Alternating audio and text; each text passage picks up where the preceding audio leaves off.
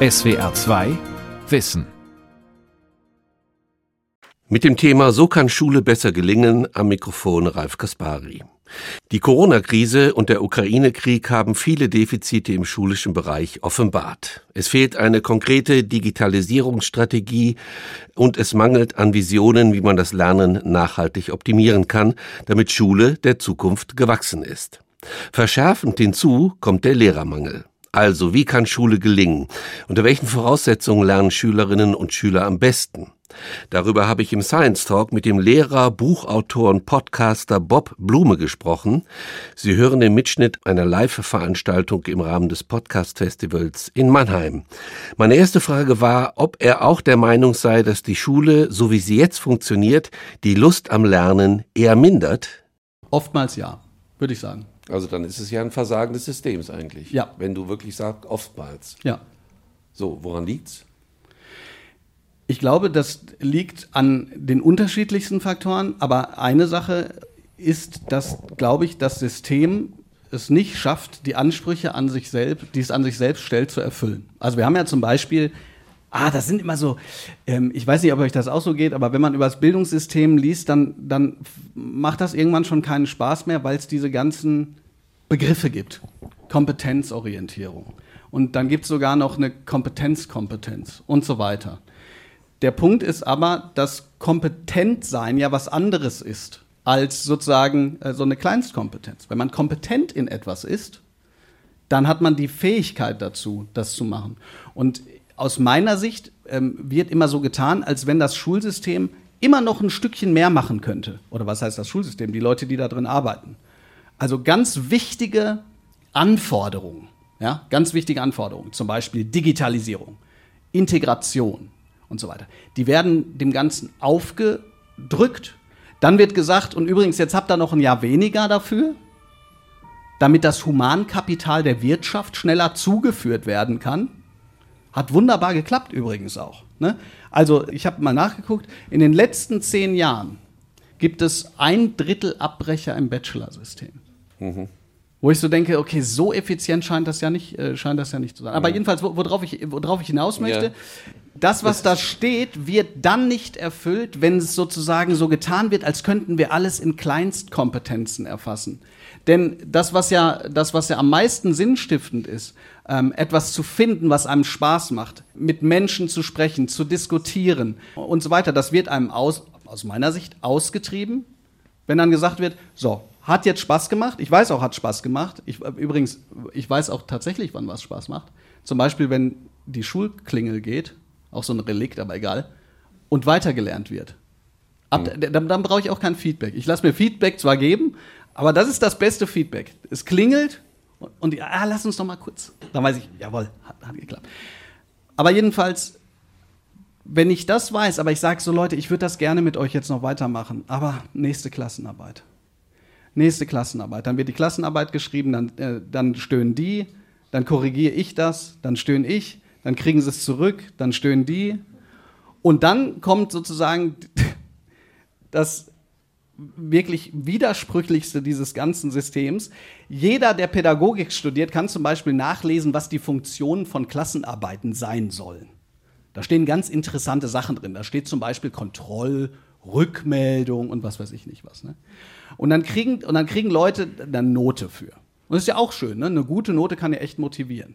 Was da nicht steht, ist, wie sehr eine schlechte Note demotivieren kann. Und was da auch nicht steht, ist die Widersprüchlichkeit, dass ich dann sage, so, mein lieber Gabriel Stefan, hier hast du eine 5, das heißt, du kannst es nicht, aber wir machen jetzt weiter. Und zwar mit dem nächsten Thema. Dieses nächste Thema basiert übrigens auf dem, was du schon nicht kannst. Es wäre gut, das sagen Lehrer wirklich. Pass auf, ich, ja, äh, ich beug mich jetzt zu dir und sag, wie ja. ich das dann sag. Also wäre es mal ganz gut, wenn du dir das jetzt ähm, dann noch nebenbei nochmal aneignen würdest. Ich verlange von dem Schüler, dass er was, was er in sechs Wochen zusammen mit mir und der ganzen Klasse nicht gelernt hat, in der Zeit, in der wir das machen, was darauf aufbaut, nebenbei lernt, ohne die Klasse und ohne mich. Hä?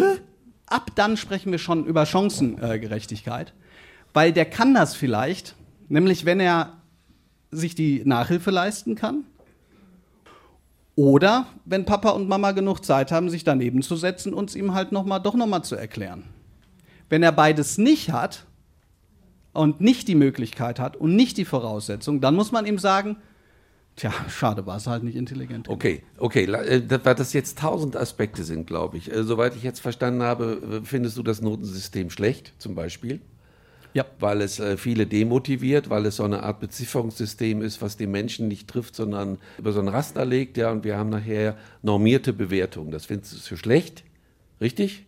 Ja. Würdest du am liebsten nicht mehr mitarbeiten wollen? Ja. Du möchtest, dass alle Selbstwirksamkeit lernen und alle im Unterricht ähm, Töpfern, äh, Keramik machen, mit Holz arbeiten. Und ich frage dann, okay, schön, aber wo ist die Wissensvermittlung? Also erstmal den Begriff Wissensvermittlung, den verstehe ich schon gar nicht. Du vermittelst Wissen. Ich kann ja kein Wissen vermitteln. Okay, also ich kann euch irgendwas sagen und das kann auch Quatsch sein, aber Wissensvermitteln, dafür haben wir jetzt ChatGPT. Das kann auch eine künstliche Intelligenz. Was ich als Lehrer im besten Fall kann, ist ähm, vielleicht einen Rahmen setzen vielleicht was erklären, okay, dann können wir das Wissensvermitteln nennen. Aber was ich im besten Fall kann, ist Lernprozesse zu initiieren. Ich kann dafür sorgen, dass äh, jemand Lust, die Lust und die Möglichkeit hat, für sich selber diesen, und deshalb finde ich den Begriff, diesen Aneignungsprozess zu starten. Zu starten. Ja. Und das sollte im besten Fall nicht erst zu Hause passieren, sondern in der Schule. Und dass das so ist, das wissen die Schüler übrigens auch. Wenn ich zum Beispiel sage, jetzt gerade gibt es FIFA 23. Das spiele ich auch und zwar so gut, dass ich es bis zur siebten Klasse schaffe ich es die, ja, bis zur sechsten Klasse schaffe ich es die Kinder zu schlagen. Ja. Allerdings, äh, die unterschätzen mich. Das heißt, äh, die sagen dann sowas wie: Ja, ja, nehmen Sie mal was, ne, nehmen Sie mal was Sie wollen. Ich nehme halt irgendwie Buxtehude und und das schaffe ich dann aber. Also mit, mit, mit Manchester gegen Buxtehude kann, kann ich einen Sechsklässler schlagen. Es ist so die meisten Schülerinnen und Schüler wissen also, wissen also äh, wie, wie, wie, sozusagen FIFA 23 funktioniert. Und dann, dann mache ich das oft so, ich spreche halt eben auch über das Lernen und dann mache ich das manchmal so, dass ich sage, passt mal auf, Leute. Der Tim, der ist super gut. Tim, du weißt das, X ist ähm, Pass, äh, Kreis ist Schuss, ähm, Dreieck ist Pass in den Lauf und äh, Viereck ist ähm, Flanke. Mhm. Ist richtig? Ja, ist mhm. richtig dann gehe ich zu jemand anders und sag, äh, ich weiß nicht, also es ist jetzt kein, soll jetzt kein Klischee sein, aber die Mädels äh, spielen FIFA eher seltener und sag so, Marie, hast du das verstanden? Ja, habe ich verstanden. Gut, glaubst du, dass du jetzt gegen Tim gewinnen könntest? Nee, ja, aber wieso nicht? Ich habe ja doch das Wissen vermittelt. Das ist Wissensvermittlung. Ich habe ihr gesagt, welcher Knopf gilt für was.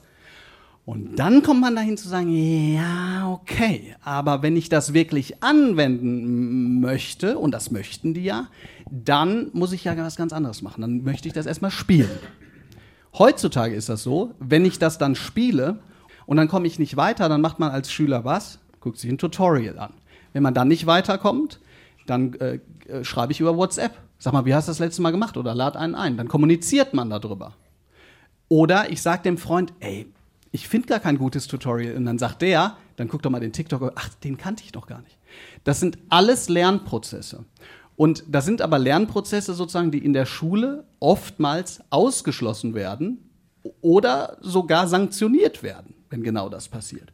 Und ich sage, wir müssen sozusagen das Lernen in den Mittelpunkt stellen. Also mit anderen Worten, äh, wenn wir jetzt bei diesem FIFA-Beispiel äh, zeigen, keine Arbeitsblätter austeilen und sagen, äh, hier X ist passen, sondern das Spiel spielen. Ich glaube aber, dass anstatt einen Fünfklässler damit zu behelligen oder einen Sechsklässler, ähm, es gibt in, in Baden-Württemberg zum Beispiel gibt es jetzt einen neuen ähm, grammatikalischen Referenzrahmen. Sollte es doch eher unsere Zielsetzung zu sein, dass jemand schreiben, lesen und rechnen kann. Und zwar so gut, dass er eben diese Kulturzugangstechniken hat. Und wenn er dann in der neunten Klasse das Gefühl hat, boah, eine grammatikalische Bestimmungsanalyse finde ich mega auf, geil, dann kann er sich nee, das immer noch auswählen. Eine Sekunde, pass auf. Ich sage, wir haben als Menschheit Kulturtechniken entwickelt, er, erfunden, rechnen, schreiben, lesen, die wahnsinnig komplex sind. Und um die sich reinzuziehen, braucht man mindestens vier Grundschuljahre, mindestens, einigermaßen. Und ist das nicht schon mal ein, eine, ein, ein ganz wichtiger Baustein. Das muss man lernen, oder nicht? Genau. Aber ähm, es gibt für mich nichts Schöneres, als Begriffe zu finden für, für Dinge. Ja, ähm, genau. genau zu sein Ja. und so weiter. Ja, natürlich. Ja. Aber nochmal, der Unterschied ist doch, dass wir doch zunächst einmal wollen, dass alle Menschen, und das, ist ein, das steht im Grundgesetz, dass alle Menschen Bildung erfahren, die kulturellen Zugang ermöglicht. Ja. Und da ist es mit Verlaub erstmal scheißegal, ob ich diese Bestimmungsunterscheidung machen kann, sondern es ist wichtig, dass ich mich so artikulieren kann, dass ich ähm, mich in einer Stadt zurechtfinde, dass ich eine Freundschaft knüpfen kann, dass ich einen Busfahrplan lesen kann und so weiter. Und wir tun aber so, als wenn sozusagen dieser festgeschriebene, es gibt Kompetenzorientierung seit 2004, es gibt einen neuen, ähm, einen neuen Kompetenzrahmen seit 2016. Und ja, es gibt Freiheiten, ja, es gibt Schulen, die das, die das erweitern. Aber wir tun so, als führt sozusagen kein Weg daran vorbei, diese, äh, diesen Kanon äh, zu bestimmen. Ja. Aber wir können nicht alles auf einmal machen. Wir können nicht alles machen. Und ich würde sagen, es ist wichtiger, dass wir miteinander sprechen können, als dass wir genau bestimmen können, wie diese Sprache jetzt äh, im, im Einzelfall funktioniert. Und das sage ich nicht, weil ich das Gefühl habe, Grammatik ist immer schlecht, sondern wir haben einfach unglaublich viel zu tun. Und es kommt immer noch was, da, da, es kommt immer noch was drauf. Und ähm, gerade machen wir es uns aus meiner Sicht eher einfach, weil wir halt sagen, das wird halt nur mal gemacht. Ja? Und, und wenn du das nicht kannst, äh, dann, äh, dann kriegst du noch eine Chance. Aber wenn du es dann nicht mehr kannst, naja gut, dann, äh, dann schneiden wir dich eben vom weiteren, vom weiteren Lernen ab. Und das kann nicht der Sinn eines Bildungssystems sein, das eigentlich Also- alle Menschen einbezieht. Okay, aber bei allem, über das wir jetzt geredet haben, Ja. ich, mich interessiert jetzt aber echt mal die Frage, das musst du jetzt bringen. Wie machst du deinen Unterricht? Wie fängt der morgens an? Also 11. Klasse. Ähm, da, damals war ich aber, muss ich sagen, war ich noch ein bisschen, war ich noch ein bisschen, äh, da war ich ein bisschen härter. Da habe ich wirklich gesagt, so Leute, als erstes schreibt ihr mir mal eine Bewerbung für diesen Kurs. Das habe ich ein bisschen anders, glaube ich, formuliert. Ich habe gesagt, passt mal auf, stellt euch vor, dass ihr äh, euch nicht nur für den Kurs bewerbt, sondern ähm, ich habe irgendwas erfunden und, ähm, und äh, wenn, ihr, wenn ihr diesen Platz kriegt, dann kriegt ihr ein paar hunderttausend im Jahr, ne, klar. Und ähm, äh, schreibt eben diese Bewerbung. Das war das erste, elfte Klasse. Warum habe ich das gemacht? Äh, ich wollte sehen, wie die so schreiben. Natürlich. Aber ich wollte auch, dass die ein bisschen Spaß haben. Zwei Dinge vielleicht, die ich immer wieder versuche und nicht immer schaffe. So. Zweitens, ich habe sie ein Manifest unterschreiben lassen. Ich habe denen gesagt, passt mal auf. Ihr müsst drei Sachen, also das ist mir vorher wichtig. Ich rede, wie gesagt, viel übers Lernen auch. Ich habe gesagt, äh, Deutsch, ähm, Abitur, das schafft man, wenn man eine von drei Sachen hat. Talent ist klar und da würden auch alle sagen ja und viele würden sogar sagen, Deutsch ist nur ein Talentfach. Das stimmt nicht. Stimmt nicht. Und das kann ich auch, können die aber weit. Aber ich habe gesagt, Talent, Motivation oder Ehrgeiz. Wenn ihr eins davon habt, schafft ihr das Deutschabitur. Wenn ihr alles drei habt, sowieso. Wenn ihr nichts davon habt, wird es schwer. Und dann äh, habe ich, glaube ich, relativ früh angefangen, denen zu sagen, jeder von euch muss einen Blog machen. Einen äh, Internetblog. Ich gebe denen Impulse, damit die schreiben können. Also ein Impuls ist, war jetzt halt ChatGTP, ne? äh, die künstliche diese Intelligenz künstliche tötet die das Lernen. Und dann ja. mache ich eine Frage dazu, noch eine Frage dazu, eine dritte Frage dazu. Und der vierte Auftrag ist, oder ignoriert alles und schreibt, worüber ihr wollt. Und meistens ignorieren die alles und schreiben, worüber sie wollen. Und was ist der Punkt an, da daran? Dass ich möchte, dass Schülerinnen und Schüler, und manche haben mir dann zurückgemeldet, das erste Mal in ihrem Leben, das Gefühl haben, sie schreiben über was, was sie interessiert. Und da haben Schüler dann gesagt, Herr Blume, das war das erste Mal in meinem Leben, dass ich Schreiben toll fand. Und dann kam das, wird das denn bewertet? Und ich dachte, ja, komm, klar, müssen wir bewerten. Muss ja was wert sein. Ne? Und dann hat zum Beispiel eine Schülerin, die war nicht aus Deutschland, die hat über ihre Heimat geschrieben. Formal nicht gut, wirklich nicht gut. Aber die hat das erste Mal unglaublich viel, unglaublich mit Herz geschrieben. Und wer bin ich denn dann, dass ich hinschreibe, ganz toll, du hast das erste Mal in deinem Leben wirklich dein Herz ausgeschüttet. Hier hast du drei Punkte, weil das war formal halt einfach, nee, und das möchte ich nicht. und deshalb habe ich das nach und nach verändert. Ja. Und nochmal, schaffe ich das immer? Nein. Gibt es langweilige Unterrichtsstunden Ja, bei mir? Wahrscheinlich Ja, schon. ja. Aber das ist sozusagen Aber- der Ansatz. Ja, aber man sieht doch einfach, dass du ein total motivierter Lehrer bist, dass du das richtig machst und die Leute äh, mo- motivierst, auch äh, sozusagen auch in ihrer Lebenswelt abholst. So, die lernen bei dir nicht die Namensgebung bei Thomas Mann, sondern eben einen Blog zu schreiben. Aber was, auf was ich hinaus will, ähm, wir reden ja auch über die Frage, wie man das schulische Lernen verbessern kann und ob das ganze System kaputt ist, marode ist, äh, wie seit 30 oder längerer Zeit behauptet wird. Das kann jeder Lehrer so machen wie du, wenn er es will. Nee. Doch. Hast du einen Schulleiter, der dir sagt, Bob, das will ich nicht, das machst du nächstes Mal bitte anders. Naja, Hast nee. du Bildungspläne, die das verbieten? Nö, glaube ich. Äh, Nee, nicht. da, da, das habe ich nicht. Und ich finde Also jeder kann so sein wie du eigentlich, wenn er will. Oh, bitte nicht, bitte nicht. Ich glaube, das finde ich. Ja. Ah, nee. Ich, nee. Du weißt doch, was ich hinaus will. Reformen. Ja, glaub nein, ich, aber, aber das finde ich trotzdem wichtig, weil, Weil- ich möchte mich nicht hinstellen und sagen, Nein, das du bist geht ja nur jetzt so auch und nicht so. der super Vorbildlehrer für Deutschland. Und ich habe die damals ja gezwungen, Daten Kunden- auswendig zu lernen. Ja, Kafka, wann der ist, wann er gestorben ist und so. Ich will's nur, ich will's nur sagen, weil dieses, weil äh, einmal ganz kurz in eine andere Richtung biegen. Wenn Leute sagen, man kann doch heutzutage alles googeln, dann ist das Quatsch. Weil man kann nur das googeln, von dem man weiß, dass es da ist. Das heißt, ich plädiere nicht für sozusagen die komplette Aufweichung von allem. Wenn man das zusammenfassen ja du, wollen genau. würde, was ich möchte, dann würde ich sagen, mehr Tiefe, nicht mehr Breite. Was ich nur sagen möchte, ist, ähm, das Mehr- zu tun, Mehr Tiefe, nicht mehr. äh, Okay. mehr ist- Tiefe, ja, nicht mehr Breite, genau. Wir ja. können nicht alles abdecken. Was wir aber können, äh, aus meiner Sicht, ist etwas so gut verstehen, dass man danach weiß, ja, das will ich nie wieder machen. So tief verstehen, dass man sagt, ja, nee, das ist nicht meins.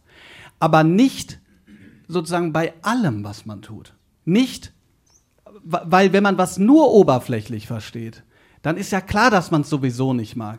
Also ich hatte wirklich Leute, die danach gesagt haben, also zum Beispiel Faust, dass sie gesagt haben, so Faust, was um die Faust jetzt? äh?" Und die danach gesagt haben, ey, ich habe mich da so eingegraben, das war ein Bildungserlebnis. Ja. Aber das ist jetzt echt auch gymnasial, die, die, die da Ja, ja, und da, da, da, da, da, das da Gymnasium, ist natürlich und so weiter. elitäres. Aber Klar. Warum macht das nicht jeder? Ja. Weil das, äh, Danke, weil das Selbstauflösung und Selbstaufopferung bedeutet. Wenn ich das, weil das bedeutet, also wenn mir jemand sagt, ja, vormittags Also- äh, recht und nachmittags frei, dann äh, ist das nicht nur nicht wahr, sondern es, man kommt damit innerhalb von ein, zwei, drei Jahren ans absolute Limit.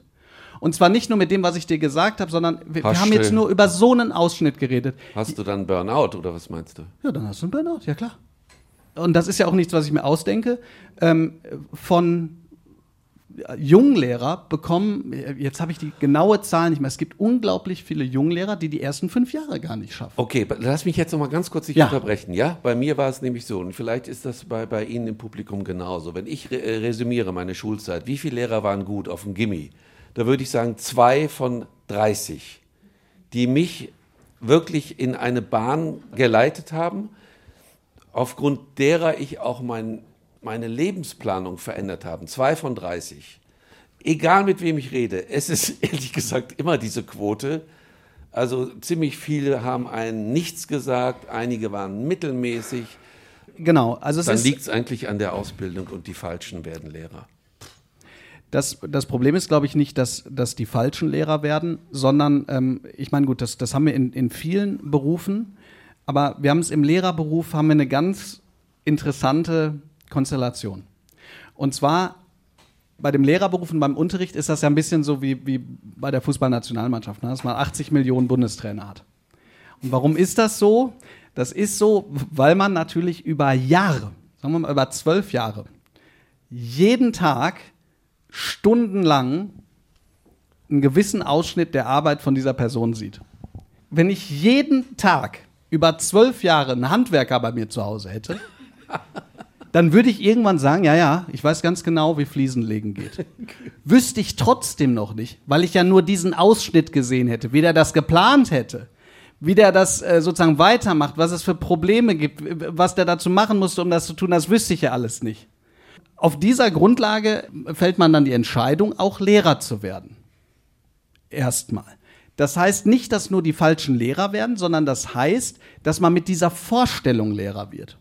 Als ich äh, Lehrer geworden bin, ich bin ja ähm, mittlerweile auch schon, boah, oh Gott, wann war schon das kurz denn? vor der Rente? Ja, eigentlich schon im, im Prinzip, ja. ja. Wann war das? Ich glaube, also ich habe angefangen 2004 zu studieren. Hm. Und da war das dann das, ich glaube, das erste Mal, dass es überhaupt so ein Praktikum gab. Mhm. Wo man, also, An die Schule und zwar nach mehreren Semestern an die Schule gegangen ist. Bei mir war das zum Beispiel so, ich bin, ich bin in die Schule gegangen, in diese Schule reingegangen, wollte ins Lehrerzimmer und durfte nicht rein. Dann habe ich versucht, die Tür aufzumachen. Dann wusste ich, das ist der, das ist der äh, Rektor. Und der, der fing an, dagegen zu drücken. Dachte, das kann doch nicht sein. Was macht er denn, ne? Und der drückte und drückte und irgendwann sage ich, bitte, bitte lassen Sie mich rein. Und, und, und der sagte irgendwie irgendwas von wegen die Abiturienten hier und da. Und da habe ich das kapiert. Der dachte, ich bin Schüler. So fing es an. Ja, gut. Ansonsten aber ein Erlebnis, ich weiß es noch, ich habe mich so überschätzt. Ich dachte in diesen drei Wochen, ey, das ist ja locker, Ding. Und dann, ey, ich erkläre dir ein bisschen was, ist doch super. Warum? Weil ich natürlich auch nochmal in diesem Glauben war, ich sehe jetzt das, was Lehrer machen. Im Referendariat wird das dann ein ganz kleines bisschen unterschiedlich, ganz klein bisschen. Weil man erstens, während man das, das lernt, was man lernen soll, kann ich gerne drüber sprechen, aber während man das lernt, was man lernen soll, so tun muss, als wenn man kann, was man lernen soll. Während man so tut, als wäre es nicht stressig, so zu tun, das zu tun, was man noch nicht kann, aber lernen soll. Also relativ einfach. Nein, aber mit anderen Worten, plötzlich merkt man, oh Gott, Elterngespräch. Oh Gott, die machen vielleicht gar nicht genau, was ich sage. Oh Gott, ich bin verantwortlich dafür, wenn die das nicht hinkriegen. Dann ist es aber zu spät. Fast. Ja, verstehe. Also nicht, dass, nicht, dass Lehrkräfte danach nicht noch was anderes machen können und die, und die Aussteigerprogramme, die, die werden gerade auch echt überlaufen. Aber ich habe schon echt von Leuten gehört, die gesagt haben, ey, ich habe, also jetzt im Studium, ich habe überhaupt keinen Bock, das zu machen, aber ist jetzt halt so, ne? Zieh ich's durch. Und die Leute, das hat ein, ein Kollege von mir ähm, sozusagen ausgerechnet, ein, ein, ganz alter, also nicht ganz alt, aber jedenfalls als er pensioniert wurde, hat er eine Rede gehalten. Der hat gesagt, diese Rede wird lang, aber da müssen Sie jetzt alle durch. Und dann hat er gesagt, dass er, glaube ich, ungefähr die Hälfte des Freiburger Stadions an Menschen unterrichtet hat. Mhm. Tausende. Mhm. Und wenn jemand schon von Anfang an weiß, der möchte das eigentlich nicht, das ist natürlich wirklich bitter. Und jetzt kommt das Problem. Das Problem ist, dass die Frage danach, ob man ein guter Lehrer ist in dem Sinne, als dass man die Schülerinnen und Schüler wahrnimmt. Dass man weiß, wer bist du, was machst du, wo möchtest du hin, was, was bist du für eine Person, hm. Rückmeldungen gibt und so weiter und so fort. Das spielt überhaupt keine Rolle. Was eine Rolle spielt, ist, ob man an dem Tag, wo der Fachleiter, der externe Fachleiter, die Schulleitung kommt, zunächst einen Einstieg geboten hat, der eine kognitive Aktivierung im Sinne von Hilbert Meyer Thesen des guten Unterrichts gegeben hat, danach eine funktionale Überleitung in eine schülerzentrierte Arbeitsphase, die auch die motorischen Fähigkeiten beinhaltet, Nee, also Herr Blume, ähm, das war gut. Ich meine, ich meine, äh, ich meine klar, in, in, in Minute 17,5 hatten Sie, äh, hatten Sie äh, kurz Ihre Hand in der Hosentasche. Sie glauben mir nicht, oder ihr glaubt mir nicht. Ich kann euch, ich jetzt, darf ich mal ganz kurz? Nochmal? Was heißt ganz Eine kurz? Eine Geschichte erzählen? Ja, ganz kurz heißt so dreieinhalb heißt, Minuten. Was heißt bei dir ganz kurz? Dreieinhalb Minuten. Zwei. Okay. Dann hatte ich einen Besuch in Geschichte. Besuche sind nicht ganz so schlimm wie Lehrproben aber so wichtig, dass ich jemanden kannte, der für so einen Besuch eine anderthalb Meter große Guillotine gebaut hatte, über das ganze Wochenende, ich erzähle keinen Scheiß, da einen Apfel drunter gelegt hat, die Guillotine in diese, das Klassenzimmer geschleppt hatte, den Apfel geköpft hatte und das war dann der kognitiv aktivierende Einstieg. Und alle dachten, du Pisser, jetzt muss ich auch hier irgendwas basteln, weil natürlich der Fachleiter denkt, so sieht guter Unterricht aus. Und ich bin nicht stolz drauf. Aber ich habe zusammen mit meiner damaligen Freundin das ganze Wochenende die mexikanische Stadt Tenochtitlan gebastelt. So. Deshalb Tenochti hat die dich danach verlassen. So. Schlimmer, die ist jetzt meine Frau. So. Und Wir sind uns dann näher gekommen. Nein. So. Und dann stand ich da und denke, jetzt habe ich diese Tenochti-Plan und so. Und, und der Fachleiter sitzt hinten und die Schülerinnen sagen tolle Sachen. Und ich habe meine Merkel-Raute und sag, mhm. Oh. Und der sagt zu mir hinterher, ey, Herr, und der sagt zu mir hinterher, Herr Blume, ja klar, also äh, war okay und so, ich weiß ja, Sie können das eigentlich, aber was war eigentlich mit Ihnen heute los? Was war mit Ihnen los? Und das ist etwas, das kann man kaum jemandem beschreiben, der nicht in der Situation drin war, weil man im Prinzip, du läufst ja rein und du weißt ganz viele Sachen. Ich muss aktivierende Fragen stellen, ich muss aufpassen, dass die nicht miteinander reden. Wo ist eigentlich mein Arbeitsblatt? Ja. Ich will damit sagen, es gibt so unglaublich viele Sachen, auf die man in dieser einen Situation achten will. Und dann schreiben mir Leute über Instagram, Leute, äh, mein Kollegium hat gesagt, ich bin eine tolle Lehrerin. Meine Schüler haben mir Feedback geschrieben, die haben gesagt, bitte, bitte bleiben Sie hier. Ich muss abbrechen, weil der Besuch hat nicht so gut geklappt. Okay. Schade. Gut. Super unterhaltsame Darstellung. Ja, danke. Sehr gut gemacht. Du musst mir jetzt helfen beim Abschluss, weil ich, ich, weiß gar nicht, wie ich die Kurve kriegen soll. Doch, ich kann dir Folgendes sagen, Bob. Wir berichten oder ich berichte oder guck mir dieses Feld der Bildung seit 25 Jahren an. Seit 25 Jahren werden dieselben Probleme gewälzt.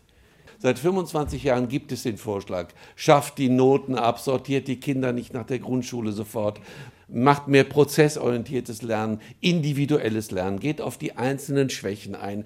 Kannst du dir vorstellen, dass bei mir als Journalist irgendwie hängen bleibt, boah, was sind das alles für Luschen, da passiert nichts.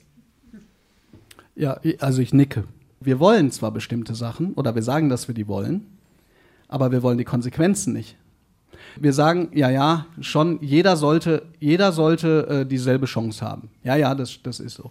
Aber sobald wir jemanden in der Klasse haben, der vielleicht nicht die Bedingungen hat, äh, ist der Unterricht auch schwierig. Wir sagen, ja, ja, wir müssen schon mit Technik arbeiten. Aber sobald sozusagen was technisch nicht sofort funktioniert, sagen wir, aber so kann ich nicht unterrichten. Wenn man sowas ernst nehmen würde, dann, dann betrifft, das, betrifft das die Lehrkräfte. Das ist Wahnsinn. Mich hat eine. Darf ich? Zwei Minuten. Auf Instagram hat mir jemand geschrieben, die hat mich wirklich genervt. Und aber sie hatte recht, die hat mich aber wirklich genervt. Die hat gesagt, ey, wenn du das immer so sagst, dann schreib doch deine Klassenarbeiten nicht mehr. Und da habe ich gesagt, ja. Und dann, äh, dann sind die Kollegen sauer. Und dann ich, ja, und dann? Das habe ich letztens gelesen, aber eher so als kleine Utopie. Eine Ministerin sagt, ich bin jetzt mutig. Ich lasse 100 Schulen machen, was sie wollen, für drei Jahre. Geil. Und das, was dann rauskommt, das nehmen wir uns dann aber auch als Modell vor, weil wir das ernst meinen. Was ich immer sage, dem Kultusministerium fehlt, im Gegensatz zu allem, egal in welcher Branche man arbeitet, egal wo, das Internet gibt einem direktes Feedback. Und zwar, das funktioniert, das funktioniert nicht. Dem Kultusministerium fehlt aus meiner Sicht der Backchannel, der Rückkanal. Hm dass wir sagen können, kommt hier hin, hm. schaut euch das yeah. an. Und zwar nicht nur hier Gymnasium, sondern gerade Grundschule auch, äh, Problembezirke, äh, Brennpunktschulen und so weiter. Guckt euch das an. Und wenn ihr nach drei Wochen immer noch der Auffassung seid, dass alles, was ihr euch da überlegt habt, umsetzbar ist, okay. Aber wenn ihr danach nicht der Überzeugung seid, dann überlegt ihr euch, wie wir das so klären können, dass wir das auch in unserer Praxis umsetzen können. Vielen Dank. Es war wirklich hochinteressant, es war unterhaltsam. Ich, ich wünsche dir wirklich, weil du bist, ich glaube, du bist ein super Lehrer und ich bewundere das. Ich wünsche dir wirklich in den nächsten, das darf ich doch nochmal sagen. Danke, danke. Kein Burnout. Mach so weiter. Vielen Dank. Sehr gerne.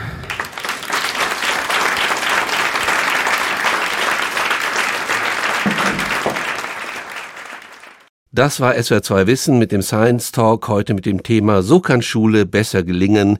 Ich habe gesprochen mit dem Lehrer, Buchautor und Podcaster Bob Blume. Sie hörten den Mitschnitt einer Veranstaltung im Rahmen des Podcast Festivals in Mannheim. Sie können diese Sendung nachhören. Infos dazu finden Sie auf unserer Homepage www.swr2.de-wissen. SWR2 Wissen Manuskripte und weiterführende Informationen zu unserem Podcast und den einzelnen Folgen gibt es unter swr2wissen.de.